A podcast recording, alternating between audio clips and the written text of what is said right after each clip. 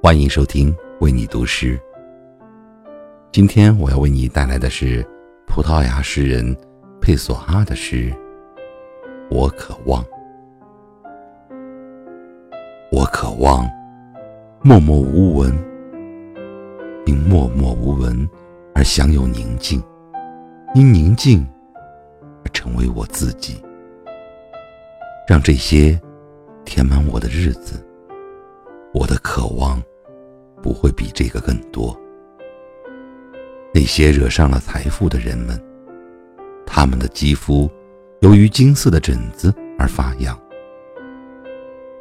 对那些把生活当成太阳的人来说，黑夜已经降临；但对什么也不期望的人来说，来到的一切全都可喜。